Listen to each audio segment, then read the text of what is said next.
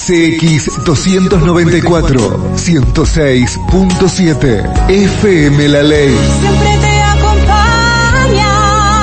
FM La Ley.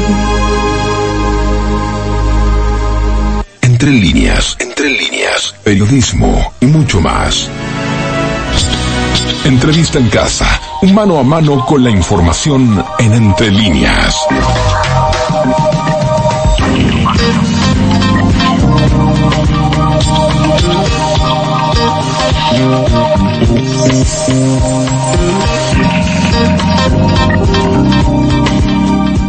El 29 de octubre fueron las elecciones juveniles del Partido Nacional. Para esa instancia estuvimos hablando bastante, estaban muy entusiasmados los jóvenes del Partido Nacional, después tuvieron una instancia similar en el Partido Colorado, por marzo va a tener una instancia similar Cabildo Abierto también, y la importancia de estas elecciones juveniles es que básicamente es el primer paso en la política en donde se replica lo que en la política adulta, en la política profesional, en la política que llega a cargos selectivos de, de gobierno o del legislativo, eh, implica armar listas, distribuir listas, tener un sistema de difusión de la información. Eso funcionó muy bien, eh, más o menos unos 75 mil votos hubo en esta elección y es un gusto recibir aquí en casa a Tomás Casareto, quien es eh, representante de una de las listas que además tiene aspiraciones a poder ser eh, una de las personas que ocupe un cargo a raíz de estas elecciones. Antes que nada, un gusto, Tomás, de que estés aquí con nosotros. Jorge, un gusto, un gusto estar con ustedes, la verdad, la felicidad de, de poder acompañarlos y, el agradecimiento por la invitación. Y, como bien tú decías, estas fueron elecciones eh, para el Partido Nacional muy, muy importantes, no solamente por lo numérico de decir que 75.000 jóvenes eh, participaron con su voto, ¿no? Yo creo que, que hay otros otras señales partidarias que son muy importantes. Sí, la cantidad de gente que participó en las listas. Eh, exactamente, estamos hablando de 25.000 candidatos. Eh, yo creo que un ejemplo claro que, que sorprendió positivamente al partido eh, es, por ejemplo, lo, lo, que se vio en, en el litoral norte del país, Salto, Paysandú, Artigas, departamentos donde se duplicó y más que se duplicó la, la cantidad de participación en votos, pero donde también la participación en candidatos y en listas uh -huh. fue muy importante. El ejemplo de Paysandú, por ejemplo, es muy, muy particular, en el cual habían 1700 candidatos que son más votos que la elección pasada. Uh -huh. En Artigas pasó lo mismo, tenías 67 listas. Entonces, la verdad, una, una elección que realmente muestra un partido nacional muy dinámico y, y con mucha participación, pero sobre todo con, con mucha renovación.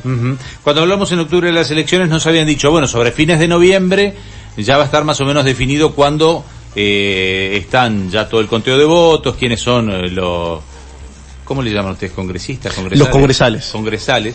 Ya van a estar definidos los congresales, que son los que van a terminar eligiendo las autoridades. Bueno, estamos a fin de noviembre, queríamos actualizar un poco la información. Contame en qué está todo eso, o si bien atrasados, si ya están en fecha, en qué andan. Está bueno porque también un poco da la, la oportunidad para que la gente pueda entender cómo, cómo es este proceso que, que el que lo ve de afuera dice, oh, la elección fue el 29, ¿por qué no estuvieron los resultados el propio 29? Uh -huh. o, o, a más tardar el 30. Y, y la realidad es que es un proceso un, poco complejo en el que eh, esto primero es una elección que se hace con, con mucho amor partidario. Entonces es de, de muchos compañeros que, que, están en otros cargos de responsabilidad o que tienen su, su tarea privada y que donan un, un tiempito de, de, su vida para, para que esta elección sea posible. Entonces, si bien la elección fue el 29, eh, como también se tiene la posibilidad de votar en cualquier circuito, en cualquier departamento uh -huh. del país, eso implica que el partido tenga que hacer un cruzamiento de datos. Uh -huh. Tiene que digitalizar todos los datos de los votantes, la sede de la entidad, la fecha de nacimiento, el circuito donde votó. Sí, revisar que no haya duplicaciones de votos y todo lo demás. Eh, y que no haya ningún tipo de error. Entonces, eso obviamente lleva una, una tarea bastante importante, sobre todo teniendo en cuenta que hay 75 mil eh, jóvenes participando. Y después de esa digitalización se tiene que hacer el cruzamiento de datos y ahí recién puede empezar el escrutinio. Un escrutinio, insisto, de 75 mil votos eh, que lo hacen compañeros de la Corte Electoral, pero que lo hacen después de que salen de trabajar. Entonces, obviamente también los tiempos son mucho más uh -huh. limitados. No es que puedan hacer ese escrutinio eh, en toda una jornada, se tiene que dividir en varias jornadas. Y después, ya escrutado y que se digitalizan las actas que, que dicen específicamente los resultados, también implica un- una tarea de adjudicación de congresales nacionales y convencionales departamentales, eh, que es bastante El complicada. escrutinio terminó. El escrutinio ya terminó, están los resultados finales. Ahora lo que estamos esperando es la adjudicación de los cargos que, si, por lo que tengo entendido, van a estar entre mañana y el miércoles. ¿tá? Pero claro, implicaba una. Esto una que, se- que división. cómo, cómo se adjudican los cargos. Vamos, vamos a empezar por eso, Ahí para va. explicar. ¿Qué, que esta elección, ¿qué termina dándole a los jóvenes? ¿Qué cargos le termina dando a los jóvenes? Terminan designándose 300 convencionales nacionales y después, dependiendo del departamento, una cantidad de convencionales departamentales. ¿tá? Se conforma un Congreso Nacional. ¿Estos y- llegan a los 500 como en una elección normal? No. No, no, no, va a depender No. de los votos que tenga el departamento, cuántos congresales departamentales tenga. Ah, o sea, mínimo 300 y puede haber algunos Mínimo, me corrijo, 300 va a haber en el Congreso Nacional y después hay 19 congresos departamentales. Ah, bien. Ah. A esos eligen las departamentales. Exactamente. Y, y cada Congreso departamental va a tener diferente número de congresales dependiendo de los votos que haya tenido el Bien, departamento. vamos por partes. Los departamentales, ¿qué eligen? Una figura del departamento. Los departamentales lo que hacen es elegir la mesa departamental, que está compuesta por 15 titulares y sus respectivos tres suplentes cada uno. O sea, es una mesa de 60 compañeros. ¿tá? Y en esa mesa departamental vas a tener al presidente de la Juventud Departamental, presidente de la Juventud de Montevideo, presidente de la Juventud de Artigas, presidente de la Juventud de Durazno y así sucesivamente, eh, con sus dos vicepresidentes, sus secretarios y toda su mesa. Bien. A eso respecta 15. el Congreso Departamental. Esos 15 con sus respectivos tres suplentes.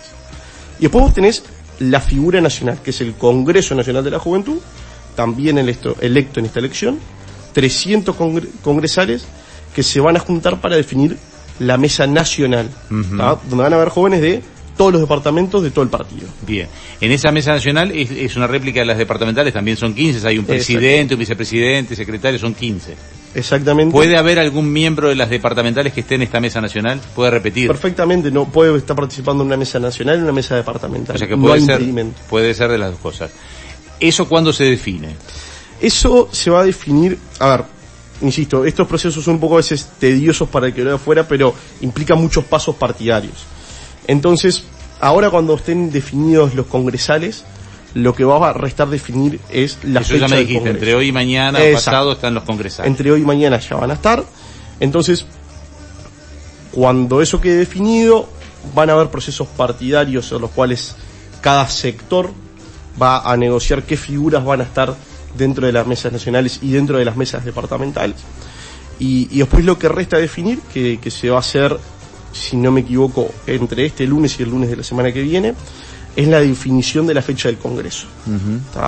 Que ahí es donde las autoridades electas van a asumir. Que igualmente ya van a estar negociadas eh, en estas dos semanas probablemente. Ahora hay una segunda campaña en donde hay que, hay que los que tienen aspiraciones de cargos tienen que hablar con los congresales o no, o eso responde directamente a las listas, es decir, Bueno, a ver, eh, con los números que nosotros tenemos, el sector más votado es aire fresco.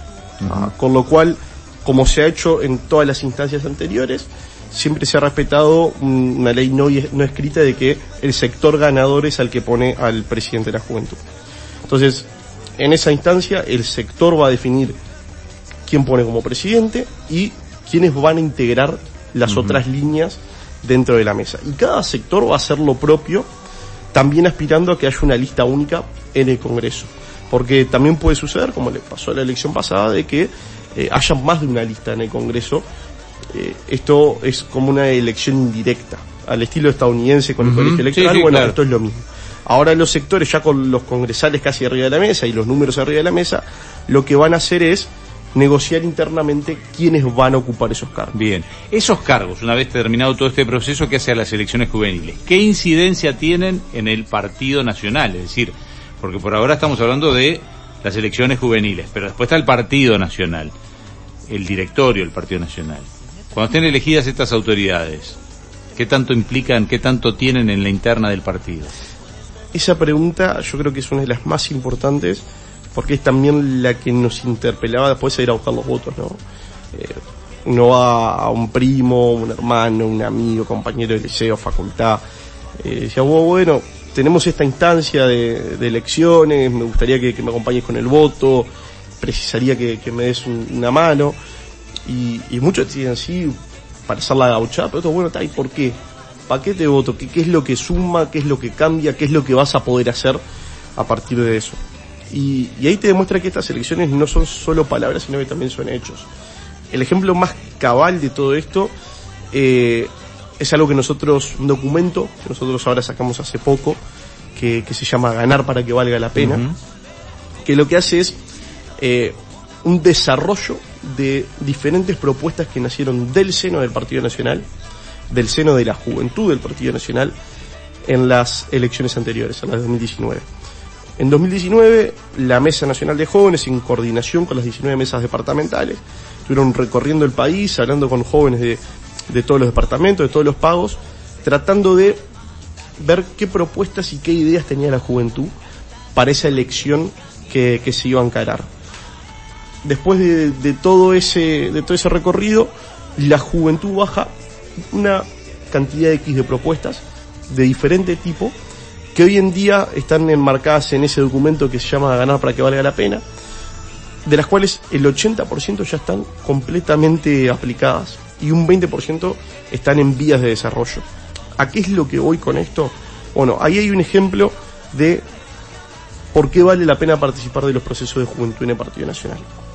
Y, y capaz la pregunta es, bueno, está, pero ¿qué tipo de propuestas? ¿Son cosas chiquitas o es algo que realmente, diga, pa, la juventud se está metiendo eh, en, en políticas eh, en el gobierno? Bueno, una de las preferidas mías, que es el Inju Móvil, ¿tá? que justamente lo que hace es una camioneta del Inju, toda ploteada. Eh, primero responde a un trabajo además intrainstitucional, porque mete al MIDES, Parlamento, Inju, y, y lo que hace es recorrer el país manifestando la- las políticas de Inju, llevándolas a, a- a los a todos los pagos, pero en particular a los poblados de menos de 20.000 habitantes. O sea, una imagen de descentralización muy importante de un instituto que a su vez nace de un gobierno del Partido Nacional que está llevando adelante las políticas de juventud y que trata de acercarlo a los lugares que capaz es más difícil. Y esa fue una llegue. propuesta de los jóvenes. Y esa fue una propuesta de los jóvenes. Y ahora, por ejemplo, eh, en lo formal, está bien, ustedes acer- acercan las propuestas, pero tienen uno o dos representantes en- directamente en el directorio, es decir, la Es- discusión se da en la mesa del directorio. A ver, yo, yo creo que, que uno no tiene que ver los organismos de la juventud y los organismos del partido como si estuviéramos hablando de dos partidos diferentes, ¿no? Si bien son estructuras diferentes, conviven y trabajan en coordinación eh, constantemente. Y eso es lo que vos decías. Dentro de esta elección se eligen las mesas nacionales y departamentales, pero también van a salir electos, eh, después de que las mesas estén conformadas, dos integrantes, dos compañeros que van a estar en el directorio del Partido Nacional y por departamento también van a surgir dos compañeros que van a estar en las diferentes mesas departamentales ya de, mayores, si quieres decirlo de alguna forma, eh, del, del partido. Entonces la, la incidencia va por diferentes lados. Pero, pero a ver, volviendo un pasito para atrás, estas propuestas que yo nombraba fueron parte del programa de gobierno de la juventud. Perdón, fueron parte del programa de gobierno. Propuestas por la juventud.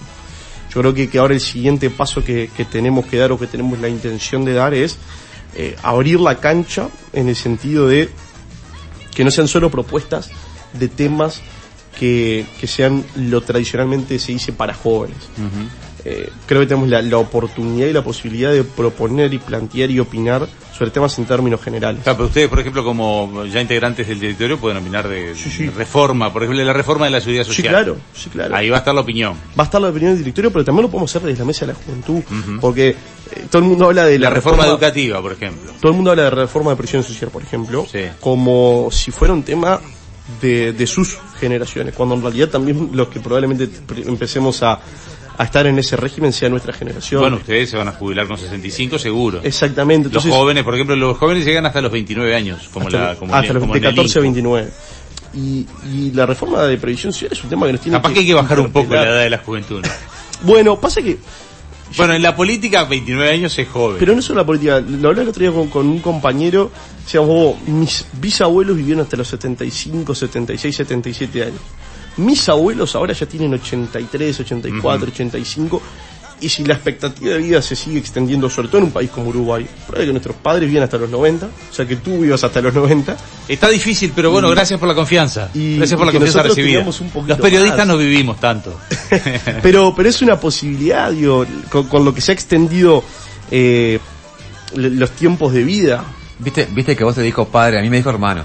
Claro, sí, No, sí, yo por las dudas no, no. Las diferencias de edades. Exacto, una persona como vos de tu edad, Claro. ni te digo, es prácticamente Claro. eterno voy a ser. Claro, Eh, vos 150 años y sigo acá, todavía Claro, arrancado. claro. Vos Tuve todavía, a, a- a Tato no le renueva la tarjeta joven, pero por poquito. Pero por nada, Por por ahí, poquito, pero- estuvo ahí, estuvo ahí. Tengo. Bueno, a- ahí justo me, me acabas de dar el pie para decir que otra de las propuestas de la Juventud del Partido Nacional era eh, tratar de, de- de rediseñar y, y reimpulsar lo que era la tarjeta del INJU, que era una bandera también Claro. de esa institución, y que bueno, ya se hizo. Sí, sí, sí, eso lo hizo Felipe Polía ahora. Exacto, Felipe Oliveira ahora está teniendo una tremenda gestión eh, con una gran Originariamente la tarjeta Martín joven es un gran invento de cuando estaba Jorge Gandini. Exactamente, que fue el primer director de INJU de- Claro, eso, eso lo, lo- yo lo vivía ya como periodista en esa época. y como Pero joven.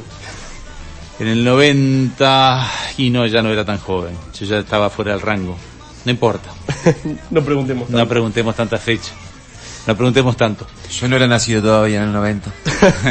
No, por la duda, no era No, pará. a, a la, a la política, no, ya ya tenía, a ver, elecciones 70, y 20 años tenía. Ya, No, era joven, tenía. sí, era joven todavía. Claro. Podía sacar, tenía Aflojen 25 el años. momento de la mentira, Tenía les pido 25. por favor. Tenía tenía- 25, para en el 90 tenía 25. Yo Yo, tenía no, 19, no. yo tenía Uy, no la 19. saqué la tarjeta joven porque me sentía viejo. Pero ya estaba trabajando. No, pero era joven todavía. Bueno, eh, para redondear porque ya se nos acabó el, eh, se nos está acabando el programa y el tiempo.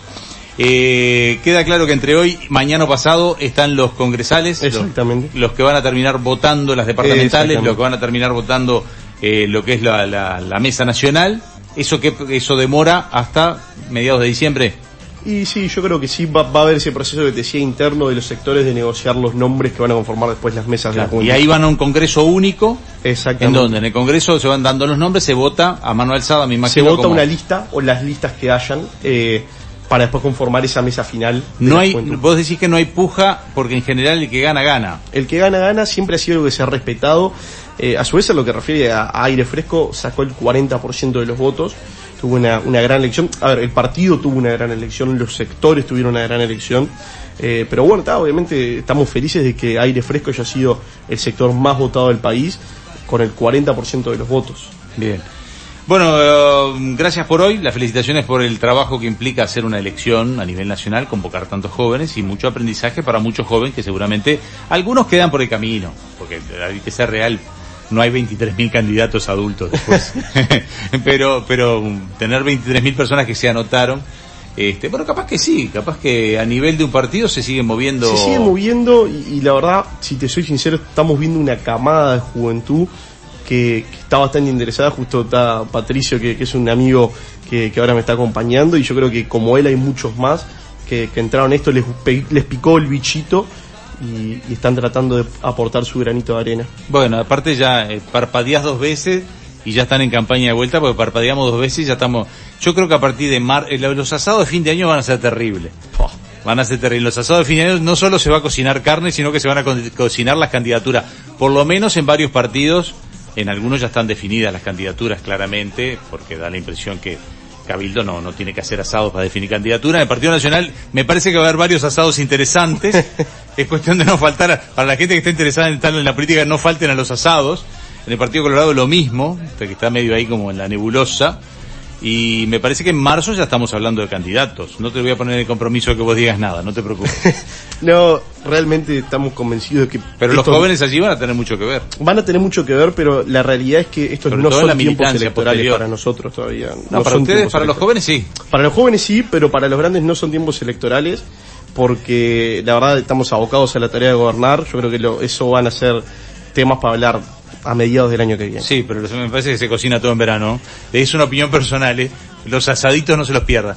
Bueno, gracias por hoy, Tomás Casareto, un gustazo. Este, y bueno, capaz que nos reencontramos ya después cuando esté definido sobre fines de diciembre, cerrando el ciclo, redondeamos. También nos queda pendiente una charla con los jóvenes del Partido Colorado, que también les prometimos eh, hacer un seguimiento de lo que iba a ser la elección. Tuvimos la previa elección, seguramente en unos días los estaremos convocando para que nos vengan a contar cómo fue la elección. Gracias por hoy. Muchas gracias Jorge a vos. Y nosotros ya nos vamos despidiendo. Nos vamos, nos vamos al ritmo de Emiliano Brancheri, su última canción presentada de su disco que está a días de salir y reencontrándonos mañana, ojalá con victoria celeste del Bueno, partido de hacemos penca rápida, 4 de la hacemos penca rápida. Tato, ¿cómo sale el partido? Gana Uruguay 1 a 0. Valeria. 1 a 0. Nos repite lo del año la de la vez pasada. 2 a 1. Allá, Patricio. 2 a 1. ¿Y vos? ¿Vos, Jorge? 1 a 0 me alcanza. Sí. Lo digo así, viste, como Y con miedo. con 1 a 0 me alcanza. El empate sirve, pero no Yo queremos solo lo único que puedo decir es que va a sirve. haber como goleada, goleada, goleada, como de 7, 8 o 9 a 0 Sí. en medialunas que me voy a comer. Porque Ah, hoy sí. vamos a ir a ver el partido de medialunas calentitas, así que sale dos cafés, 7 medialunas por lo menos. Sí, por lo Ese menos. resultado lo tengo cantado, 7 a 2. Ese- ese Más o menos. Y Aníbal. medialunas celestes también, ¿no? No, no, pero igual, de las comunes no importa si no haces este. Aníbal, prepárame que el- mi resultado es un 7 a 2. Y capaz que algún, alguna, con alarga alguna de jamón y queso. Yo, yo acompaño también el resultado, digo por las dudas, Aníbal, para que se preparando bien. 7 a 2. 7 a 2 seguro. El otro día fue un 7 a 2, me tomé dos cafés, me comí 7 media luna y dije, uy, esto es mucho. Pero qué bien que estaba. Nunca es mucho. Nos reencontramos mañana. Quise tener